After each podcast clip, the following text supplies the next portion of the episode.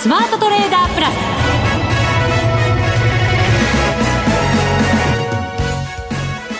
全国のリスナーの皆さんこんにちは。内田まさです。この時間はザ・スマートトレーダープラスをお送りしていきます。この方にご登場いただきましょう。国際テクニカルアナリスト福永博之さんです。こんにちは。よろしくお願いします。よろしくお願いいたします。先週の放送ではちょっとね、ええ、なんかあの翌日の日経平均が心配だとおっしゃって、ただその後はまあ軽快に上昇してくれた場面もありましてね、うん、軽やかにね。軽やかに。そうなんですよね、はい。えー、ただし今日は77円77銭安2万3710円43銭ということで、はい、2万4000円まで目前までね行ったんですけどねそうですよね、ね、はい。あのー、まああやっぱり2万4000円ねちょっとあのつけるかつけないかということでつけた方がまあ良かったんでしょうけど なかなかやっぱりその2万4000円つけられなかったっていうことで、先物はね、えー、つけましたけど。そうですよね、はい、ですから、まあ、そのあたりがちょっとあの現物のやっぱ売り物に抑え気味だったのかなっていうねその辺が出ているのかなっていうところなんですけど、はい、あのまあ三が日といいますか3営業日ですね年始からの。まあ、3営業日はもう日経平均もトピックスもあの今話にありましたように3連投でしたし、はい、それからあとトピックスは昨日まで上昇してましたから4営業日連続の上昇なんですよね。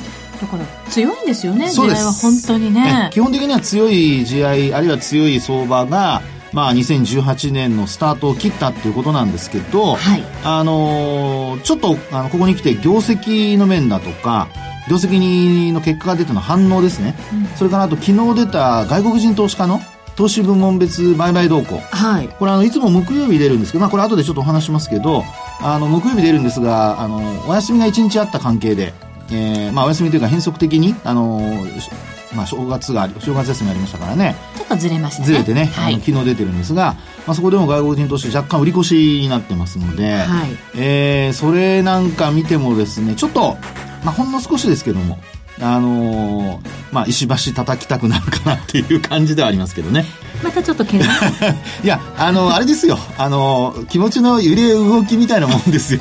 まあね、はい、そういう人間はねそういうものですからね。そうですそうです、まあ、その人間が作る相場もそういうふうなものがね、はい、反映されてもおかしくないわけですが、そうですね、はい、今日もそのあたりから伺っていきたいと思います、はいお願いします。そして番組後半にはマネックス証券のよう千恵子さんにご出演いただきます。久しぶりですよねね本当そうですねようさんが来てくれるってことはですよ。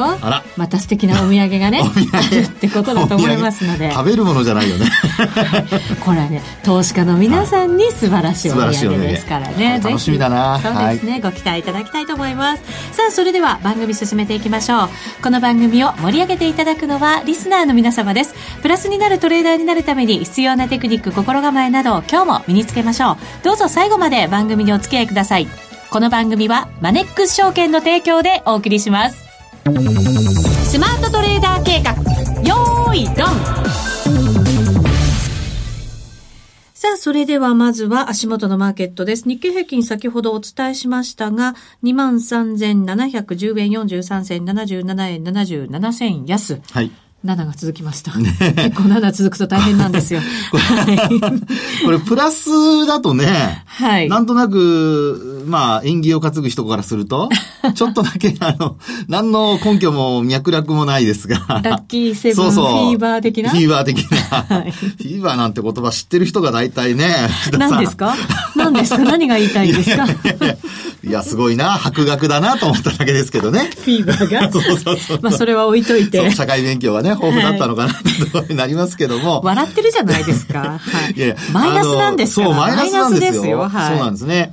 で、あと、あの、まあ、今日のですね、えー、振り返りで言うと、確かにあの、まあ、マイナスで終えていると同時に、はい。それからあと、まあ、あえっと、3営業日、あの、取引開始、えー、開始からの3営業日は3兆円上回ってたんですが、はい。売買代金で見ましても、昨日、今日とですね、えー、まあ3兆円をちょっと下回る状況になっているそうですね。代金今日は2兆8200。はい。万。そうですね。です。まあ、その、えー、2兆8000億円っていうところになりますけどね。はい。はい。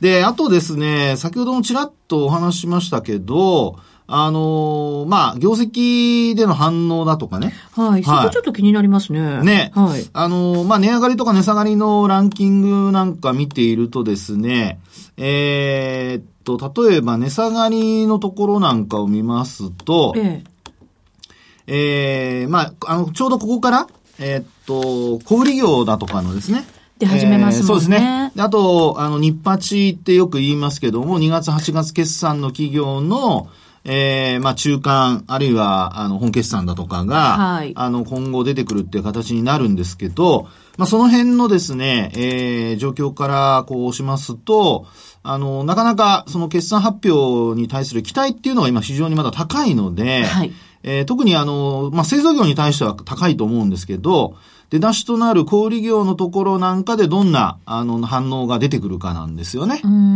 ー、そこがね、しっかりなんかこう利益出してくれてる、はい、また月次なんかもいいものが出てきてるっていうことであれば、うんはい、さらにやっぱり期待感はね、高まりますけどね。そうですよね。で、例えばですね、サイゼリアが今日、あの、まあ、これ日経平均採用銘柄ではないんですけど、値下がり率の上位で3位に入ってるんですよね。はい。で、こちらの、あの、決算発表なんかを、あの、まあ、見てみるとですよ、あの、まあ、二桁の現役第一四半期ですけどね。うん。これあの、決算期が違いますので、第一四半期になるんですが、まあ、その辺もですね、あの、少し、あの、今お話した、さっきお話した日八の8月決算なので、本決算なので、ええー、まあ、ちょっと現役、これ内需のとこになりますから、このあたりがちょっとこう、まあ、あんまり冴えないっていうね、うん、っていうことになりますと、ちょっとやっぱり、あの、日本国内の景況感に対しては、まあ、引き続き、えー、あまりこう強くないのかなっていうふうになりがちですよね。まあそうですよね。ええー、ですから、あの少しですね、そういう意味では、あの日経平均株価は、あの今日下げ渋って戻ってはいるんですけど。そうですよね。はい、一番安かったの9時21分で23,601円がありましたから、ええ、まあ100円以上戻して。そうです、そうです。終わったとね、いうことになりますけれども。そうですよね。はい。ですから、あの、まあ日経平均株価の戻りからしますと、あの、まだ期待値もあってですね、あるいは ETF 買いなんていうのも今年まだ日銀買ってませんから、はい。えー、まだ今日、あの、データ見てませんけど、あの、もし、えー、こうね、えー、まあ、今日みたいにこう、朝方から下げる場面がありましたので、えー、下げてましたので、そういう意味では、あの、ETF 買いっていうのも期待もあったのかなっていうふうには思いますよね。あともう一つは、この、今のは決算特有といいますか、今この時期の、特有の、あの、まあ、要は折り込み済みになるか、はい、あるいはその出尽くしになるかというような、まあ、そういう、あの、反応っていうことだと思うんですね。はい、でもちろん悪ければ悪いなりの反応が出ますし、えー、折り込み済みってことになると、良くてもやっぱり利益確定が出ちゃうし、で、まあ、出尽くしになっても、あの、基本的にはやっぱ売られちゃうと。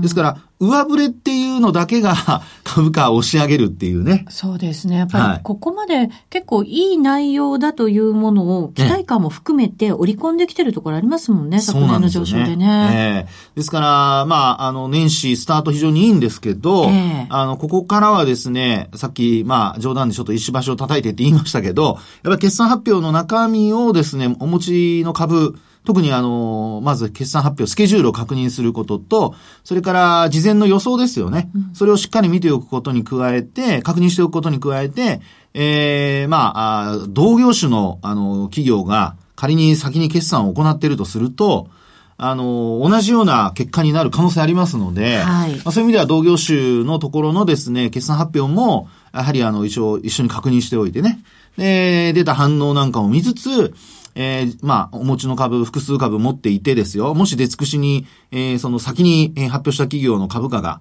株価の反応が出尽くしになるようであれば、やはり自分の持っている株もですね、一部ちょっと売却しておくとかね。うん、まあそういうことが、まあ必要になるのかなっていうのが、まあ今の時期かなと。うん、そうですね。株価しっかり上がってきちゃいましたからね。はい、そうなんです。やっぱり、まあ本当にいいのかどうなのか、ええ、これから先もいい状況が続いてくれるのか、それを経営者がどんなふうに期待してるのかっていうところを一個一個確認しながら、福永さん言った通り、階段上でね、ね踏みしめながら、踏みしめながら確認しながら。そうそう。で、ちょっとた、たまには立ち止まり考えたりしながらね。踊り場回りつつね。踊り場回りつつね。はい。はい。で、あともう一つはですね、先ほどもまた冒頭言いましたけど、外国人投資家の、あの、まあ、投資部門別売買動向の中におけるその外国人投資家の、あの、まあ、売買のその売り越しなのか買い越しなのか、ここですよね。はい。で、ちなみにあの、先ほども話しましたけど、昨日出た、えー、外国人投資家の、例えば現物の、うん、株の状況ですけども、2週ぶりに売り越しですね。2週ぶりに売り越し。はい。金額はどうだったんですか？少ないです。あ、少なえ、い。22億円の売り越しみたいです。あ、そうなんですね。はいそれをどう捉えるかなんですけどね。ここでですね、ええあ、の、もう一つポイントになるのが、ええこれよくほら、現物だけじゃなくて先物と合算してね、えええーお話しされる方もいらっしゃるじゃないですか。先物どうだったんですか？手元にデータあります？ありますあります。はいあの、先物はですね、売り越し額が728億円。あ、そっちも売り越し売なんですね。り越しです。はい。で、前の週は528億円の買い越し。うん。なので、あの、現物株の売り越し額は少ないんだけども、結果的にその先物はですね、えー、前の週よりも、えー金額が若干増えて、売り越しがつ、えー買い越しから売り越しに転じた。で、さらに現物株も金額は少ないんだけども、買い越しから売り越しに転じたと。それっていうのは、はいこれから続くよ、売り越しがという前触れ的な感じですか？ね、あの、そこがですね、今回のケースで言いますと、買い越しになったのは一週だけなんですよ。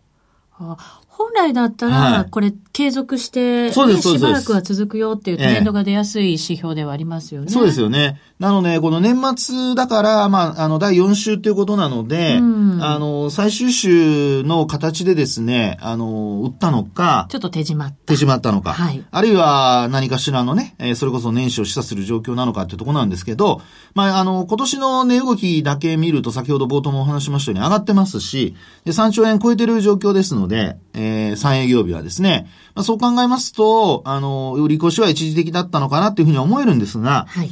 これあの、先物と現物、なんといっても今週、あの、明日、えー、先物に関してはっていうか、オプションですよね。オプションの S q が。はい S q ですね。はい、ありますので、えーやっぱここを通過する段階でどうなってるかですよね。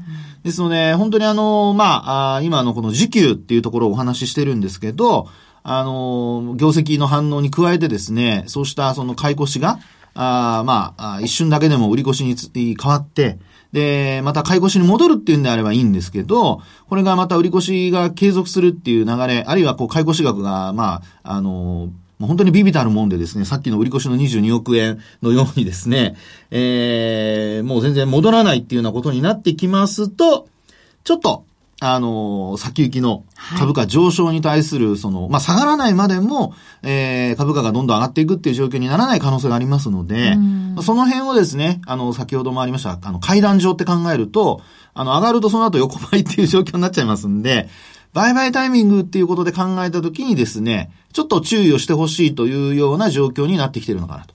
あと、為替もね、そうなんですよね。円高111で円台入って、今うん86銭から87銭あたりですから、はいまあ、一番下げたところよりは戻してはいるんですけどね。そうですよね。ええ111円の前半まで行きましたからね。はいなので、まあ、あの、日本企業の想定為替レートを見ても、日銀の単価の、まあ、あの、大企業製造業、これ見ても110円の18銭ですかね。うんっていうところなので、110円割らなければ、まあ問題ないのと、あと110円割ったとしても、あの、短時間でまた戻すんであれば、まあ、そこは基本的に影響的にはもう警備ってことにはなるんですね。はいえー業績面でですよ。株価的にはちょっと反応出るかもしれませんけども、まあそういうふうに考えるとですね、あの、為替の水準も、まあ今のようなところで動いている間は、えー、まあどちらかというと、その、おプラス材料にはちょっとなりにくいと。うん。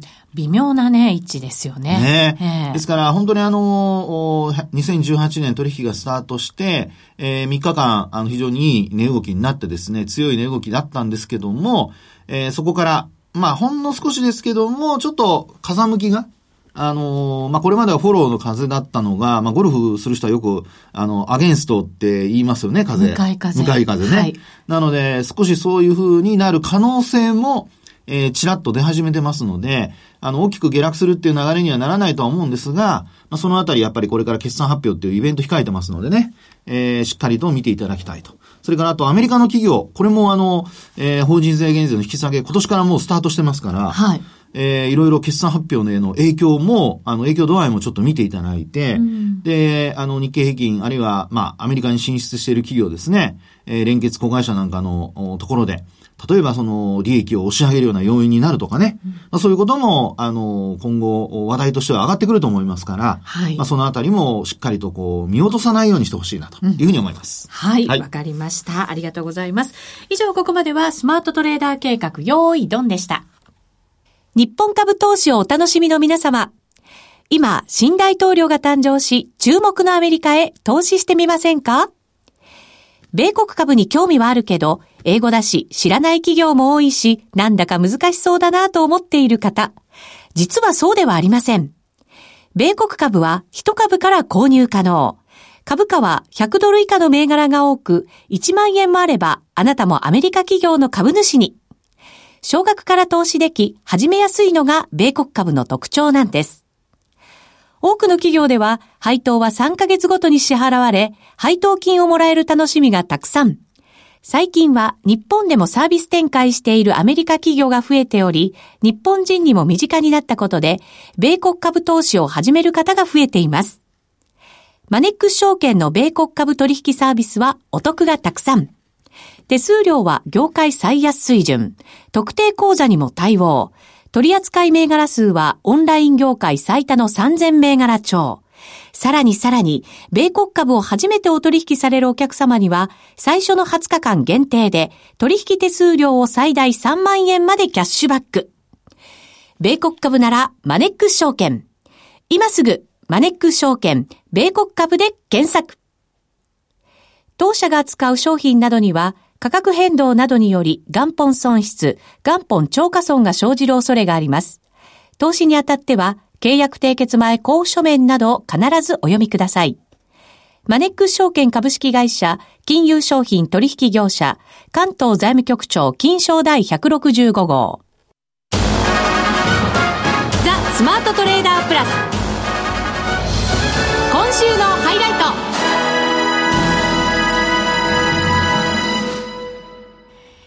それではご紹介しましょう。マネックス証券トレードステーション推進室の楊千恵子さんです。よろしくお願いします。よろしくお願いいたします。お願いします。久しぶりですね、楊さん来てくださるの、ねはい、待ってましたよ。ありがとうございます。はい、ね、先月ですよね、中頃に、あの、深見さんにご登場いただいて、はい、トレードステーション感謝祭、はい、もう盛りだくさんでやりますよってお話いただいて、どうですか、その後、そのキャンペーンは？キャンペーンはですね、えー、あの、まだ1月もあの複数キャンペーン残っておりますので、はい、本日はその紹介をしたいなと思っております。はい、よろしくお願いします。たくさんありますのでね、一つ一つ丁寧にお伝えしていきますよ。はい、まずは、ワークスペースコンテストからいきましょうか。はい。いいですね。ねはい、コンテスト。はい。あの、トレードステーション。コンテストですよ。コンテストですよ。何か僕間違ったこと言いました？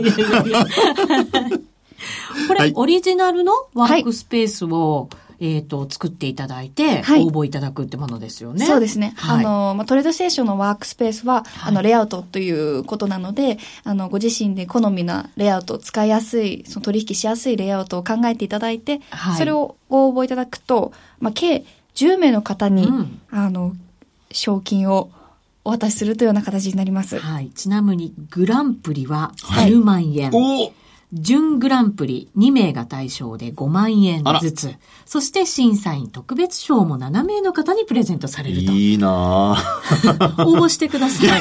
あ、ぜひって言ってないでね。ぜひぜひ。そうですよ。福永さんがこう、なんかこう作るワークスペースってちょっと気になりますね。気になりますね。ねいや、僕は結構オーソドックスですよ。本当ですか国際テクニカルアナリストが作るワークスペースですから。ぜひご応募ください。なんか僕緊張させられてます。やばいですね、なんか。受賞された、あの、はい、作品は後日公開する予定になっていますので。そうなんですね。それをだから私たちも使えるようになるとかってことになるんですか？はい、そうです。あ、いいですね。ね。楽しみですよね、これね。はい。これも応募期間が今年から始まってまして、1月31日まで。うん。はい。あ、じゃあ本当今月いっぱいですね。そうですね。まだまだだから余裕ありますから、福永さんもこれから考えていただいてね。はい。お待ちしております。そっちに振ってきました。はい。ぜひぜひご応募いただきたい。10万円目指して頑張るかな。頑張ってください。もうすでにこれあれですか？応募もは、あの、来てるんですか？はい。少しずつ来ておりまして。はい。ですね。ちょっと楽しみですよね。ね、本当ですね。ねはい。えっ、ー、と、2月中旬に、その、受賞候補作品、10作品をウェブサイトで発表してくださるということで、その後に、あの、表彰式もあって、はい、そこで各賞の発表が行われるということですよ。表彰式照れるな。もうその機会。いやいやいやそうなんですよ。皆さん頑張ってくださいね。ぜひ皆さんもふるってご応募いただきたいと思います。はい、まずはワークスペースコンテスト。かなりあの、授賞式であの、豪華なゲストもお呼びする予定なので。おら、はいこら華やかになりそうですね。ねえ。そうな楽しみでございますね。はい、あらら。ぜひそれも楽しみにしていただきたいと思います。はい、そして1月末まででまだあるんですよね。はい、ございます。はい。あの、トレードステーションは講座解説をしていただくと、最長で3ヶ月手数料が無料なんですね。うん、はい。はい。なので、あの、まだ講座をお持ちでない方ですと、あの、もう、とりあえずは講座を開いていただいて、こう、試していただきたいんですけれども、今回、トレステ感謝祭ではですね、あの、特別に、この講座開設後の手数料無料期間を1ヶ月延長して。ということは4ヶ月 ?4 ヶ月間、はい、最長で無料になりますので。えー、1年のうち、3分の1。そう分の1そうそうです。3分の1が手数料タダなんですか？いいんですか？大丈夫です。はい。約定金額の上限もございますので、はい。はい。そこはあるんですよね。はい、ございまして。まあ、ただそれを超えるような、この、あの、たくさんの金額でお取引いただいた場合は、あの、はい、別の取引手数料の無料のプログラムとかが該当する可能性が高くなってきますので。なんかステップアップしてもまだ無料っていうかね、優遇されるといいですね。そうですよね。それだけいろんなね、あのキャンペーン盛りだくさんで行ってくれてるということですから、この機会にぜひぜひね、はい、これもチャンス手に入れてほしいなと思います。そうですね。今だったら最長4ヶ月間の取引手数料が無料ということでございます。上限あるもののね。そうですね。5000万円が上,、えー、と上限ということで伺ってますから。太っ腹ですね。本当そうですよ。そこに達するまでは、無料4ヶ月ということですからね。すごい。はい。ぜひぜひ、このチャンス生かしていただきたいなと思います。はい。はい。さあ、そして？続いてはですね、あの、はい先ほどは新規に講座開設をいただいたお客様が対象のキャンペーンだったんですけれども、はいはい、次はもうすでに講座開設をしていただいて、今講座をお持ちのお客様ですと、うん、あの、今月のですね、最終週、1月25日から1月31日まで、取引手数料が、あの、1週間全額無料になりますので、はい、あの、少しお休みしていたですとか、あの、取引するタイミングちょっと最近なかったなっていうお客様にですですね、ぜひ、この期間に、あの、取引をまたしていただければなと思っております。はあ、え、これ全部のお客さんが対象ってことですよね？既存のお客様も対象なんですよね。はい。はい、で、これは取り捨てで取引をするとってことになるんですかね？そうですね。はい。おなるほど。ね、マーケットも動いてますから、はい、この機会にぜひね、ちょっと本当にお休みしてたって、ヨウさんが今ね、言いましたけど、そういう方々も、今がチャンスということになりますね。ねあの、以前、こう、マーケットが良くなるとですね、パスワード忘れたっていう問い合わせが。あ確かに。ね、あの、コールセンターあったり来ましたけど、はい、これ、トレステの、あの、あれですよね、ID パスワーなんかも、あの、ちゃんとメモしとけば、そうですね。それを入れて、ね、手取引しちゃえば、無料期間、既存のお客様もってことですもんね。これは上限とかはないので、あの、あはい。いくらでも、はい。いくらでもどうぞって。いくらでも。いくらでもどうぞって。あんまり、あの、マネクさん困っちゃうと困ります。まあ、お客さんも喜んでほしいですけどね。そうですね。はい、この取引手数料全額無料キャンペーンは12月末にも行われていて、はい、これ2回にわたって行われる。だから、これが最後ってことになりますよね。そうです。うん、この機会に。あらまあ。ぜひ。ね本当ですね。ねお試し、まあ、取り捨ての、あの、お試しにもなりますしね。それから、あと、売買手数料、コストも安くなるってことになると、ね、一石二鳥ですよね、これね。本当そうですね。これ、あの、取り捨てって本当にたくさんの機能があって、はい、で、使わないと覚えていかないし、はい、使わないと気づけないっていう機能も本当にたくさん、そうですね。ね、ありますもんね。慣れが重要ですね、やっぱりね。そうなんですよ。だから、こういう取引手数料全額無料キャンペーン、まあ、しつこく言いましたけど、こういうキャンペーンがね、あるうちに、はい、あの、やっていただけるといいんじゃないかなと思います、ね、そうです。マーケットもね、はい。えー、2018年、好スタート切ってますしね。そうですね。日本もアメリカも。はい。はい、そうですね。ぜひぜひ、こちらのキャンペーンも活かしてください。はい。そしてもう一つ、これ、もう終わっちゃったのかな？はい。あるあるやってましたよね、あるある。そうですね。あの、前回こちらに、あの、深見が来た時に、ご案内していたトレードあるあるキャンペーンが終了いたしました。え、おかげさまでですね、たくさん作品が集まりまして、はい、ちょっと審査してる時も、なかなか社員でもこう、あの、微笑ましい気持ちになったものばかり集まって。やっぱり。はい。なんか一緒に読みたいですよね。ね、本当ね。ねねやっぱり社内で笑ったりあったんですか？そういう。そうですね。ねあの、皆さん明るくこう損したことを こう書いてくださって。みんなさすがだな。投資家の方も太っ腹だな、皆さん。そうだと思います。でも、はい、そういうなんかこう失敗がまたね、ええ、生かせているから、はい、その後に成功に生かしていることができてるから、あるあるにね、応募できるっていうね、はい、そういうのもきっとあるかもしれませんし。そうですよ。もう引きずってたらトレードあるなのなんて、あるあるなんて書けませんからね。本当そうなんですよね。でも、笑い飛ばすことで、またなんかこう、次の取引に、そうなんですよね。こう、踏み込んでいけるっていうのもありますから、みんなで傷を舐め合うんじゃないですよ。次に生かしていただいて。次に生かすんですよね。本当ですね。はい。え、これも応募が終わっちゃったんですけど、この後の流れはどんな感じになるんですか？今、あの、たくさん応募いただいている中から、あの、優秀な作品を選んでおりまして、はい、ちょっと近日中に、ウェブサイト、もしあの、ツイッターですとか、そちらで、あの、公表していきたいと思いますので、ぜひチェックしてみてください。はい、ぜひぜひチェックしてください。プレゼントもこちらも豪華で、えー、っとですね、あるある大賞3名様にプレゼントで、はいえー、4K モニターですよ。あら、まあ欲しい。これね、本当あの、これでチャートとか見るとものすごい綺麗らしいですからね。そうそう。いや、本当そうですよ。ね、えー、そうらしいですよ。あとは、トレードの疲れを癒して賞というのが5名様で、はい、こちらがですね、えっ、ー、と、シートマッサー、マッサー、ジャー。サージャーがもらえると。はい。はい、いうことでございます。はい。また、えっと、応募賞ということで、抽選で100名様に知って得する株主優待。おはい。という、本がね。これから3月に向けてね。必需品になりますよ。そうですね。株主優待の方はね。はい。なので、あの、ぜひぜひホームページ等でこちらもですね、チェックいただいて、自分の作品が出てるんじゃないかなというのをね、いいですね。チェックいただければいいかなと思います。はい。楽しい作品がたくさん集まったということでございます。ぜひトレステで検索してみてください。はい。お願いいたします。トレードステーション感謝祭、まだまだ1月中も盛りだくさんでお送りしてまいりますので、トレードステーション、トレステで検索してみてください。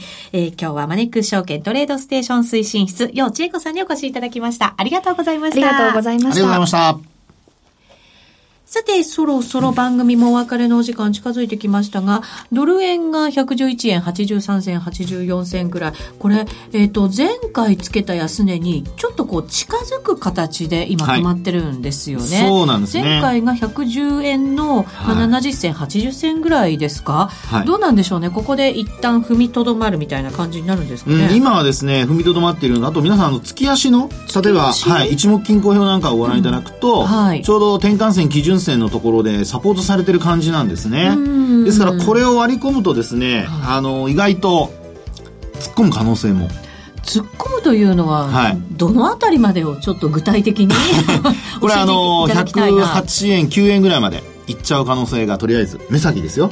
108円109円？はい。そうなんですか。まあそのぐらいですから、まあ、基本的にはそのどんどん円高が進むという状況ではないとは思うんですけど、はい、ただあのー、まあ、えー、ドルの動きだけじゃなくてユーロドルの動きだとかね、はい、えー、これまでもお話ししましたけども、まあ、そういったものがやっぱ影響してきますので、うん、まあ、そういう意味ではあのー、アメリカドル通貨だけじゃなくて、はい、えー、ユーロ通貨もですねしっかりと確認をしていただきたいなというふうには思いますね。はい、わかりました。さあ、お別れのお時間となりました。ここまでのお相手は、福永博之と内田まさみでお送りしました。それでは皆さん、また来週この番組はマネックス証券の提供でお送りしました。